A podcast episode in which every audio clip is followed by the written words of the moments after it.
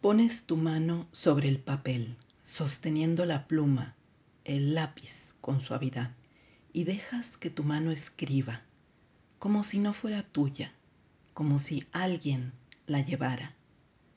Mi padre tenía el hábito de escribir todos los días en un ejercicio de introspección. Luego de una de esas inmersiones, plasmó estas palabras. Últimamente, cuando escribo, al deslizar la pluma, siento que no la conduzco yo. Es alguien quien me toma el pulso y me guía. Cierro los ojos y en la oscuridad que esto me ocasiona, brillan mis pupilas, iluminando un mundo desconocido, pero de una belleza indescriptible. En eso consiste la escritura automática.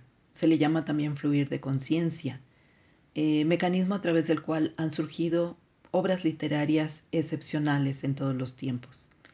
Hay quienes dicen que en esta forma de escribir a través del automatismo no participa el pensamiento, que el inconsciente trabaja sin directriz alguna, que no interviene la voluntad. Como quiera que sea, las palabras germinan con una libertad evidente o aparente que se convierte en juego y en sorpresa para el lector juego de la imaginación y para la imaginación, sorpresa por las múltiples lecturas que puede llegar a tener un texto escrito así, mediante el también llamado automatismo psíquico. Esto me recuerda a lo que alguna vez dijo la narradora francesa Marguerite Duras. Creo que solo se escribe verdaderamente cuando uno cree no estar escribiendo, cuando ya no se es dueño de lo que se hace. En general el principio sale de un tirón, sigue diciendo Duras, pero no es hasta que me dejo llevar que ocurre algo. En ese momento viene la desesperación, incluso la abdicación misma. Se diría que la escritura llega sola. Los surrealistas, vanguardistas del siglo XX, que buscaban en el engañoso sinsentido el sentido pleno de la existencia, crearon, valiéndose del automatismo, piezas de arte plagadas de mensajes lúdicos en la superficie, pero profundamente significativos cuando encuentras la semilla. Desde luego, los surrealistas no son los descubridores de este método de escritura, pero sí fueron grandes exponentes. André Breton, considerado el padre del movimiento surrealista, proponía lo siguiente en cuanto a la escritura. Sitúate en un lugar que sea lo más propicio posible para la concentración del espíritu.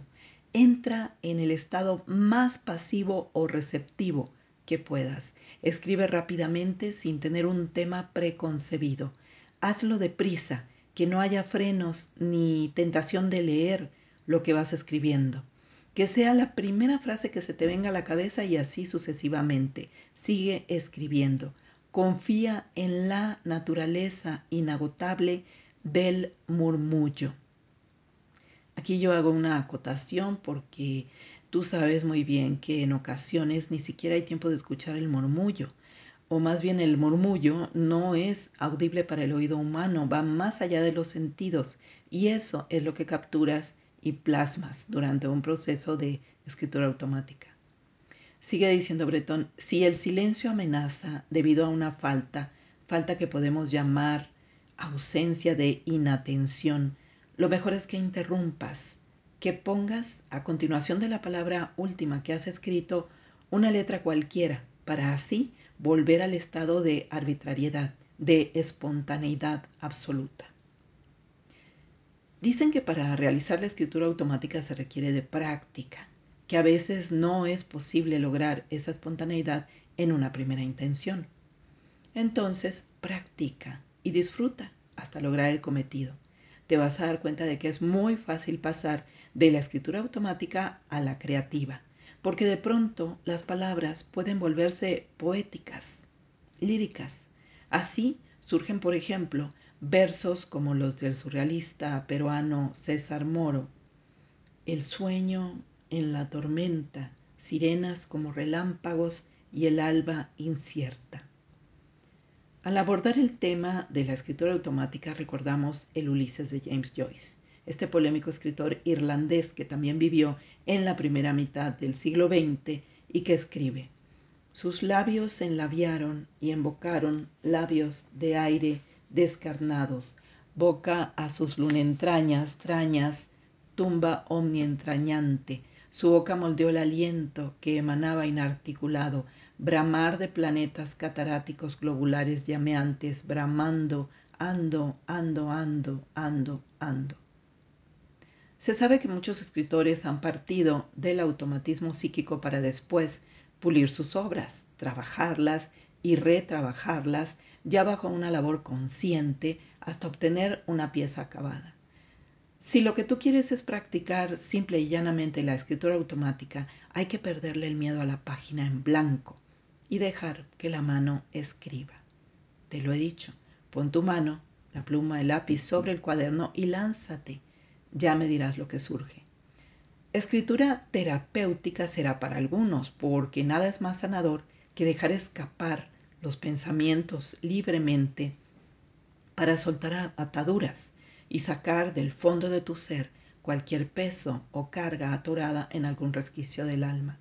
Detrás de las palabras hay discursos que, por más enredados que luzcan o confusos, la mente puede alcanzar a comprender, tal vez no de manera 100% consciente, pero capta el enigma, sabe descifrar los símbolos.